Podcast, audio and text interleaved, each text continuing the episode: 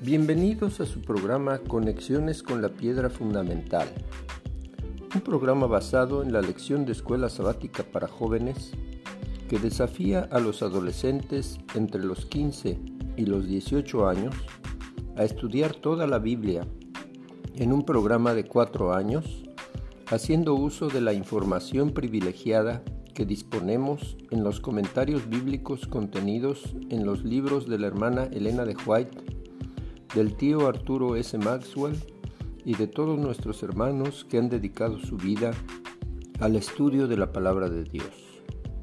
Un versículo guiará todo nuestro estudio. Se encuentra en Segunda de Crónicas 20:20. Confíen en el Señor nuestro Dios y estaréis seguros. Confíen en sus profetas y serán prosperados espiritualmente. Disfruten esta fascinante aventura y si gustan, escúchenla y compártanla por Spotify.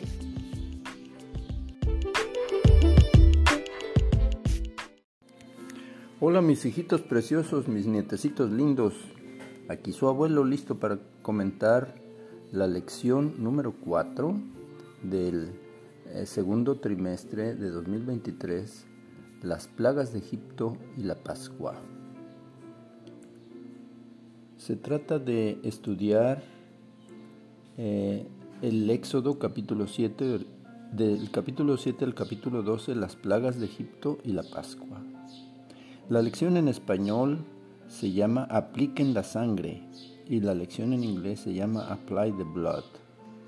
Vamos a comentar Patriarcas y Profetas capítulo 23, las plagas de Egipto. Y también nos vamos a apoyar en Patriarcas y Profetas capítulo 24, la Pascua. En primer lugar, le pedimos a Dios que nos ayude para poder comentar esta lección que puede ser muy actual para nosotros, pues estamos al borde del fin de la historia humana. Que Dios nos ayude. Dios ama a todos sus hijos de todas las naciones. Mandó a Israel a Egipto para darles la buena nueva de salvación que se encuentra en el Mesías prometido Quizás muchos egipcios de la generación de José sí aceptaron este mensaje, incluido el faraón. Pero ahora Egipto había sometido a Israel a una esclavitud degradante y Dios estaba listo para rescatarlos. Las diez plagas fueron los últimos llamados de misericordia de Dios para el faraón y para su pueblo. Muchos egipcios se unieron al pueblo de Israel y salieron gozosos con ellos. Es sorprendente cuántas veces algunas personas tienen que ser castigadas antes de aprender a hacer lo correcto. Tan pronto como cada plaga cesaba, el faraón endurecía más y más su corazón. Así que él y su pueblo tuvieron que sufrir más y más. Es como tener un corazón de un material que se endurece al someterlo a alta temperatura o tener un corazón de un material que se ablanda al someterlo a alta temperatura. Que Dios nos dé un corazón que sea sensible a la palabra de Dios para que seamos obedientes y que nos vaya bien en la vida. En esta lección descubriremos lo que la sangre del Cordero hace en nuestras vidas o puede hacer en nuestras vidas hoy. Experimentaremos mucha gratitud hacia Dios por el don maravilloso de su sangre en nuestro favor. Rogaremos a Dios que nos ayude a aplicar la sangre del Cordero de Dios en las puertas de nuestro corazón diariamente. Tenemos dos versículos claves, Éxodo 12, 7 y Éxodo 12, 13. Tomarán luego un poco de sangre y la untarán en los postes y en el dintel de la puerta de la casa donde coman el cordero. La sangre servirá para señalar las casas donde ustedes se encuentren, pues al verla pasaré de largo. Así, cuando hiera yo de muerte a los egipcios, no los tocará a ustedes ninguna plaga destructora. Estudiemos la secuencia de los acontecimientos que nos ocupan esta semana. Número 1. Dios se le apareció a Moisés en el monte Horeb en una zarza ardiente y le dio instrucciones para liberar a Israel. Él ya tenía 80 años de edad. Los ángeles le indicaron a Aarón, que vivía en Egipto, que fuera a encontrarse con Moisés en el monte de Dios. Entonces fueron juntos a Egipto, y estando allá tuvieron una reunión con los ancianos de Israel para informarles que Dios estaba listo para liberarlos de Egipto. Después fueron con el faraón para pedirle, para decirle de parte de Dios, deja ir a mi pueblo para que hagamos una fiesta semanal en sábado en el desierto. En represalia, Faraón sobrecargó de trabajo al pueblo de Israel. Entonces Dios le dio a Moisés siete promesas maravillosas para que las compartiera con el pueblo de Israel, las cuales están registradas en Éxodo 6, del 6 al 8. Primera promesa. Voy a quitarles de encima la opresión de los egipcios. Número 2. Voy a liberarlos con gran despliegue de poder y con grandes actos de justicia. Promesa 3. Haré de ustedes mi pueblo. Promesa 4. Yo seré su Dios. Promesa 5. Así sabrán que yo soy el Señor su Dios, que los libró de la opresión de los egipcios. Promesa 6. Y los llevaré a la tierra que bajo juramento prometí darles a Abraham, Isaac y Jacob. Promesa 7. Yo el Señor les daré a ustedes posesión de ella. Entonces vinieron las diez plagas de Egipto. El agua del Nilo se convirtió en sangre, las ranas, los mosquitos, las moscas, el ganado, las úlceras, el granizo, las langostas, las tinieblas. Egipto quedó devastado física, económica y moralmente.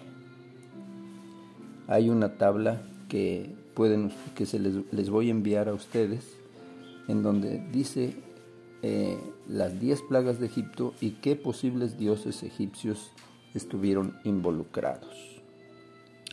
Moisés dio la orden de que los hebreos debían visitar a los egipcios y recolectar los salarios que ellos no habían cobrado por años. Entonces recibieron la orden de untar la sangre de un cordero en los marcos de las puertas para que al ver esa señal el ángel exterminador pasara por alto ese hogar. Así se salvarían las familias israelitas de sufrir la muerte de sus primogénitos. La palabra Pascua significa pasar por alto. Miles de corderos murieron esa última tarde que Israel pasó en Egipto. Un símbolo de Jesús, el Cordero de Dios que quita el pecado del mundo. Cuando nosotros aceptamos a Jesús como nuestro Salvador personal y rociamos su sangre en los marcos de nuestro corazón, entonces Él perdona nuestros pecados y aprobará nuestro nombre en el día del juicio. De repente un terrible ruido se levantó en el aire de la medianoche. De toda la tierra de Egipto venían los gritos de los padres aterrorizados.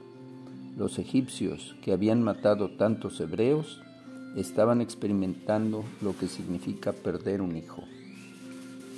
Por fin el faraón permitió que Israel se fuera con sus familias completas y con sus ganados y propiedades completos. Esa fue una de las grandes noches de la historia, una noche cuando una nación nació, una noche cuando millones de esclavos fueron liberados, una noche que se recordaría a lo largo de toda la historia de la humanidad. Y fue en esa noche cuando la promesa de Dios a Abraham se hizo realidad. Dios le había dicho a su siervo fiel que después de 400 años sus hijos serían liberados de la esclavitud egipcia. Vamos a hacer una pausa y continuamos en un momentito más. Kiris, Mateito, Danielito, Davidcito, Elías y Marián. Aquí su titón, platicando con ustedes acerca de la lección número 4 del segundo trimestre de 2023 que se titula Las plagas de Egipto y la Pascua. Eh, leamos un pasaje del libro Patriarcas y Profetas en el capítulo 24, página 250. Antes de obtener la libertad, los siervos debían demostrar fe en la gran liberación que estaba a punto de realizarse. Debían poner la señal de la sangre sobre sus casas. Si los israelitas hubieran menospreciado en lo más mínimo las instrucciones que se les dieron, no habrían estado seguros. Mediante su obediencia, el pueblo debía mostrar su fe. Asimismo, todo aquel que espera ser salvo por los méritos de la sangre de Cristo debe comprender que él mismo tiene algo que hacer para asegurar su salvación. Únicamente Cristo puede redimirnos de la pena de la transgresión, pero nosotros debemos volvernos del pecado a la obediencia. El hombre es salvo por la fe, no por las obras. Sin embargo, su fe debe manifestarse por sus obras.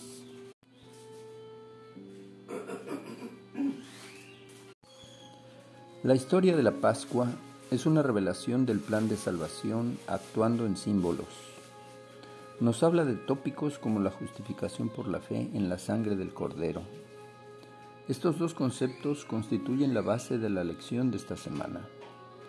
Los estudiantes reconoceremos con gratitud el costo de la sangre, esto es, la vida de Cristo. Entenderemos que la sangre llega a ser valiosa para nosotros solo cuando a través de la obediencia y de la aceptación amante se aplica personalmente a nuestras vidas. Sabremos lo que hará la aplicación de la sangre en nuestras vidas esto es, limpiará, perdonará, restaurará nuestras vidas. Estas tres ideas serán ilustradas a partir de la historia por el sacrificio del Cordero, la necesidad de la aplicación de la sangre y la acción resultante de Dios en la demostración de la sangre en los marcos de las puertas. En esta lección es posible sobreestimar la importancia de la aplicación de la sangre en nuestras vidas aunque es muy necesario, por favor no olvidemos enfatizar la gracia y el amor de Dios al estar dispuesto a dar su sangre en nuestro favor. Y ahora unas preguntas clave. ¿Cuáles son los dioses que existen ahora y que nos distraen de nuestra devoción personal y de nuestras actividades misioneras y que deberíamos abandonar antes de que vengan las siete últimas plagas del Apocalipsis? ¿Serán los espectáculos deportivos que nos apasionan? ¿Será la tecnología que nos roba nuestra atención y tiempo? ¿Será el consumismo que nos impide apoyar las misiones mundiales? Etcétera. Pensemos en todo esto. Dios ama a toda la humanidad. Mandó a Israel a Egipto para que ellos conocieran, para que los egipcios conocieran al Dios verdadero y quizás se convirtieron el faraón del tiempo de José y muchos egipcios. Pero los egipcios olvidaron la salvación que Dios les ofreció en tiempos de José y empezó a tratar muy mal al pueblo de Israel. Pasaron los 400 años profetizados y era la hora de la liberación. Fueron profetizados a Abraham. Vinieron las plagas de Egipto como los últimos llamados de la misericordia de Dios para Egipto. Pero Faraón y su pueblo no ablandaron su corazón. El ángel exterminador pasó por Egipto cumpliendo la orden de matar a los primogénitos de todo hogar que no tenía la sangre del cordero en los marcos de sus puertas. El pueblo de Israel salió libre y muchos egipcios se unieron gozosos a ellos. Nosotros estamos en la víspera de la caída de las siete últimas plagas de Apocalipsis y el llamado para nosotros es el mismo. Unge la sangre de Cristo en tu corazón. Acepta su sacrificio para el perdón de tus pecados y acéptalo como tu Salvador personal. Así serás salvo por la eternidad.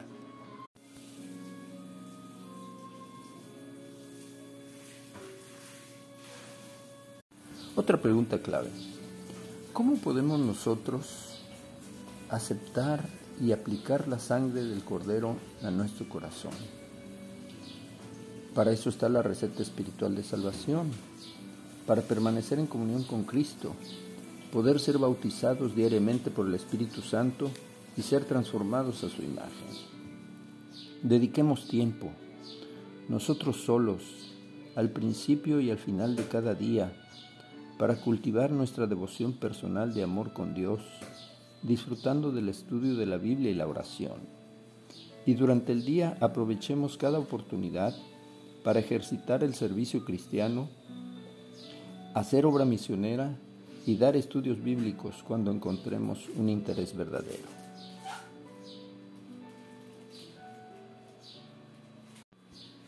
Dios dio su sangre con amor y gracia en favor de la humanidad.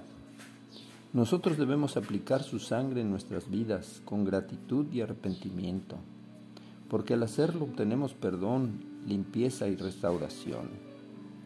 Al aceptar la sangre en nuestro favor, nos convertiremos en personas llenas de gracia, dispuestas a compartir esa gracia con aquellos que no la conocen. ¿Cuáles son las buenas noticias que nos trae esta lección? Número uno, Dios ama a toda la humanidad, tanto que estuvo dispuesto a dar a su Hijo único, para que todo aquel que en Él cree no se pierda, mas tenga vida eterna. Dios mandó las plagas de Egipto y mandará las plagas del Apocalipsis como últimos llamados de misericordia en favor de una humanidad que no le teme. Número 3. Dios puede cambiar nuestro corazón de piedra en un corazón de carne si solo se lo pedimos sinceramente. 5. Si aceptamos la sangre del Cordero de Dios que quita el pecado del mundo para el perdón de nuestros pecados, de esa manera seremos librados de las siete postreras plagas. Es nuestro privilegio llevar este mensaje a un mundo que está al borde de la eternidad. Vamos a hacer una pausa y continuamos en un momentito más.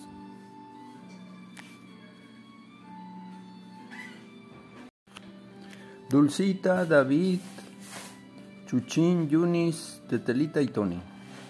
Aquí su papi listo para comentar la lección 4 del segundo trimestre de 2023 que se titula Las plagas de Egipto y la Pascua. Hagamos nuestra oración familiar. Querido Padre Celestial, gracias Señor, porque tú amas a todo ser humano, no importando su nacionalidad. Gracias Señor porque mandaste a Israel en un proyecto misionero a Egipto y seguramente muchos egipcios se convirtieron al Dios verdadero, incluyendo faraones. Gracias Señor porque mandaste las diez plagas de Egipto como los últimos llamados de misericordia a un pueblo que se ve olvidado de tu amor por ellos. Gracias Señor porque le entregaste a Israel la señal de la salvación, la sangre del Cordero. Concédenos, Padre, un corazón tierno, que sea sensible a la voz de tu amor, que pueda aceptar la sangre de Jesús, válido para el perdón de nuestros pecados la sangre que cada día nos da fuerza y valor, nunca, nunca perderá su poder. Ayúdanos, Padre, a amar a la humanidad tanto como tú. Ayúdanos a ser como Jesús e ir a buscar y salvar lo que se ha perdido. Ayúdanos a acelerar nuestros esfuerzos misioneros antes de que vengan las siete últimas plagas descritas en Apocalipsis y danos fuerza para seguir sirviéndote aun cuando vengan esas plagas. Que Dios bendiga a cada uno de mis hijitos, especialmente a Dulce, a David y al equipo de King Rocketeers en este día tan especial. A Davidcito que va a predicar hoy día, oramos por él y toda la familia la ponemos en tus divinas manos de amor. Amén. Hasta la próxima.